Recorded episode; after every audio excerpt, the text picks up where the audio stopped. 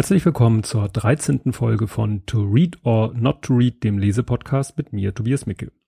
Ja, wie immer zunächst ein Rückblick. Ähm, da gab es eine witzige Sache. Ich habe, wie so oft, äh, mal geguckt, wie die Downloadzahlen sind. Und da habe ich gesehen, dass da irgendwie am Sonntag, also vorgestern, so ein, so ein Peak war, dass da unheimlich viele, obwohl ja keine neue Folge rausgekommen ist, und war so ein bisschen irritiert, wie kommt das? Und dann die Lösung war dann aber ähm, ein Tweet von Tine Nowak. Tine Nowak hat nämlich einen Podcast, der heißt kulturkapital.org. Und da habe ich, mir bin ich drauf Zufall gestoßen, die hatte so eine Liste mit Podcasts, also eine Linkliste. Und am Ende war so ein Formular, wo man selber einen Podcast eintragen konnte. Und das habe ich dann einfach gemacht, mir nichts bei gedacht.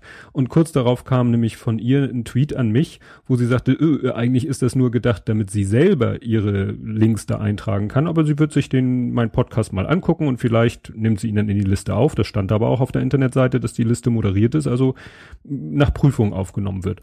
Und erst im Nachhinein ist mir klar geworden, ja, wahrscheinlich hat sie jetzt äh, den, vielleicht den Feed von meinem Podcast in ihren Podcatcher geschmissen und der hat erstmal alle Folgen runtergeladen und das erklärt natürlich, warum es plötzlich äh, an einem Tag, wo eigentlich nichts Besonderes los ist, so ein großer Download-Bedarf da plötzlich war. Ja, fand ich ganz interessant. Heute soll es gehen um das dritte Buch der Nerd-Trilogie, wie ich sie selber getauft habe. Also das dritte Buch, was irgendwie ein bisschen für Nerds ist. Und äh, der Titel ist Angst und das Buch ist von Robert Harris. Ähm, ja, Robert Harris ist ein britischer Journalist, ein Sachbuchautor interessanterweise auch und ein Schriftsteller und er ist einer, gut, der hat jetzt, äh, ich glaube, so an die zehn Bücher rausgebracht, das ist schon so ein Bestseller-Autor, würde ich es mal sagen. Ich kannte ihn vorher nicht. Und äh, zum Buch bin ich gekommen und deswegen passt es auch in diese Trilogie. Das war wieder so ein Geschenk von jemanden, der in den Buchladen gegangen ist und gesagt hat, ich habe hier jemanden, der ist Computer interessiert, haben Sie nicht ein spannendes Buch für den? Und so bin ich an dieses Buch gekommen. Und das Buch ist auch wirklich sehr, sehr spannend. Äh, der Titel Angst äh, ist wirklich gut gewählt, weil der Protagonist äh, in dem Buch bekommt mit der Zeit es doch wirklich mit der Angst zu tun und äh, das fesselt auch den Leser. Das Problem ist, ich will jetzt ein bisschen was über das Buch erzählen, darf aber auch nicht zu viel erzählen, weil ich so ein Spoiler. Das ist ja oft das Problem bei so einer Rezension.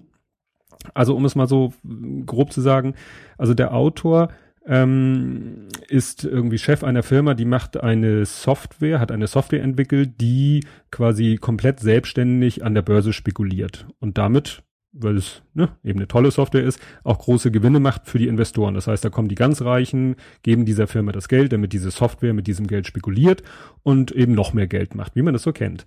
Ähm, was das Buch jetzt so spannend macht, äh, oder was erstmal geht's damit los, dass ähm, er bekommt ganz am Anfang ein Buch geschickt. Er sammelt alte, seltene Bücher, Folianten, wie man so schön sagt. Und er bekommt ein Buch geliefert und wundert sich, weil er hat es selber nicht bestellt, denkt er. Und äh, weil es eben so ein teures und seltenes Buch ist, äh, sagt er sich, versucht er mal rauszufinden, wer ihm das bestellt hat und recherchiert dann und fragt bei dem ne, Online-Händler oder Buchhändler, der ihm das geschickt hat. Und alles, was der ihm sagen kann, ja, ist eine Bestellung von der und der E-Mail-Adresse und das ist seine eigene. Und er ist aber sich ganz sicher, dass er niemals dieses Buch bestellt hat. Und das geht natürlich dann so in das Richt in die Richtung, hm, womit haben wir es jetzt hier zu tun? Also es wird dann immer, immer extremer, also immer mehr Sachen kommen ans Tageslicht, die äh, er alle gemacht haben, in Auftrag gegeben haben soll, meistens per E-Mail. Und es ist dann auch tatsächlich so, dass diese E-Mails von seinem Rechner abgeschickt wurden. Aber er ist sich ganz, ganz sicher, er hat sie nicht abgeschickt. Und nun gibt es zwei Möglichkeiten. Entweder eine sehr ausgeklügelte Form von Identitätsdiebstahl, also sprich, jemand hat irgendwie seinen Rechner gehackt, obwohl er natürlich als IT-Experte da eigentlich gefeit vor sein sollte. Oder er ist schlicht und ergreifend irgendwie, ja, verrückt, ist vielleicht ein bisschen zu platt ausgedrückt. Also, dass er vielleicht, ich kenne jetzt den psychologischen Fachausdruck nicht, da müsste man Psychotalk fragen. Ähm, ja, gespaltene Persönlichkeit. Ich bin, wie gesagt, da nicht der Experte für, dass er vielleicht das wirklich getan hat und sich selber nicht mehr dran erinnert. Und das steigert sich dann immer mehr, wird dann immer dramatischer. Ähm, ja, und jetzt kommen wir an den Punkt, wo ich nicht zu viel verraten darf. Also ich sag mal allgemein, es kommt zum Beispiel nachher auch eine sehr actionreiche Szene, wo er wirklich ja um sein Leben kämpft. Das kann man soweit verraten. Ähm, wobei diese Action-Szene so ein bisschen wirkt wie auf Krampf reingeschrieben. Also äh, man muss wissen, dass äh, das ein oder andere Buch ist von äh, Richard Harris auch schon verfilmt worden, zum Beispiel Ghostwriter. Das ist, glaube ich, das bekannteste und neueste, was verfilmt wurde, mit äh, Pierce Brosnan und Ewan McGregor, wenn ich das richtig ausspreche. Wie gesagt, man hat so das Gefühl, dass er sich gesagt, Mensch, wenn das mal verfilmt wird, dann muss es auch eine Action-Szene geben. Die wirkt so ein bisschen fehl am Platze, aber das zeigt eben, dass es doch äh, eine gewisse Dramatik annimmt.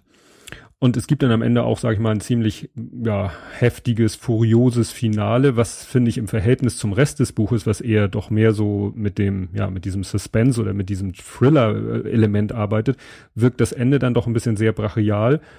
Ja, ich möchte gerne noch eine Sache erzählen. Also zum Schluss änderte mich das Buch oder die Entwicklung der Geschichte in dem Buch so ein bisschen an äh, den Film äh, Rasenmähermann. Wird sich vielleicht der eine oder andere, das ist mir so ein B-Movie, wird ab und zu mal im Fernsehen gezeigt. Äh, hat den Titel von einem, nach einer Kurzgeschichte von Stephen King, hat aber damit über eigentlich überhaupt nichts zu tun. Und da ist es so, da geht's auch um ja den etwas verhassten Ausdruck Cyberspace und da überträgt nachher auch einer sein Bewusstsein ins Internet, um dann da sozusagen unsterblich zu werden oder unabhängig zu werden oder ja, so ein bisschen in die Richtung ganz leicht geht es da auch. Aber wie gesagt, ich darf leider nicht zu viel verraten, falls ihr das Buch noch selber lesen wollt. Was vielleicht noch interessant ist, man sollte so grundlegend wissen, wie Börse funktioniert oder wie die, wie, wie Finanzgeschäfte, Spekulation und so weiter funktionieren. Weil darum geht es eben auch in diesem Buch sehr stark, dass eben seine Firma oder die Software, die er da entwickelt hat, benutzt wird, um ähm, an den Finanzmärkten der Welt zu spekulieren und damit Geld zu vermehren und äh, manch, manches ist da doch ein bisschen tricky. Also so ein Grundwissen über, wie die Börse funktioniert, sollte man haben. Aber ansonsten ist es ein sehr, sehr spannendes Buch. Ich habe es wirklich verschlungen und es spricht eben dadurch, dass es um die Thema Software und auch so künstliche Intelligenz geht, spricht es doch äh, wirklich Nerds sehr an. Es erschien im Heine Verlag als gebundene Ausgabe, als Taschenbuch, für Kindle, als, also als E-Book, Hörbuch, gelesen von Hannes Jenecke, dem Schauspieler. Gibt's als Download oder MP3-CD, alles bei Amazon. Ja, und als Ausblick auf die nächste Folge habe ich mir ein kleines Teekesselchen überlegt. Teekesselchen, für die, die es nicht kennen, das ist dieses Spiel, wo man ein Wort hat, was zwei Bedeutungen hat. Und man beschreibt diese beiden Bedeutungen und der andere muss das Wort erraten. Und äh, um es nicht zu weit zu treiben, mache ich es kurz. Das eine Teekesselchen, klar, ist der Titel von dem Buch, den ich nächstes Mal vorstelle, das ich nächstes Mal vorstelle.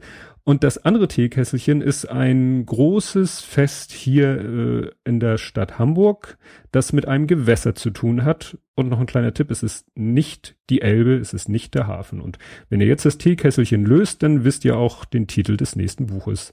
Und das soll es dann für heute gewesen sein. Tschüss.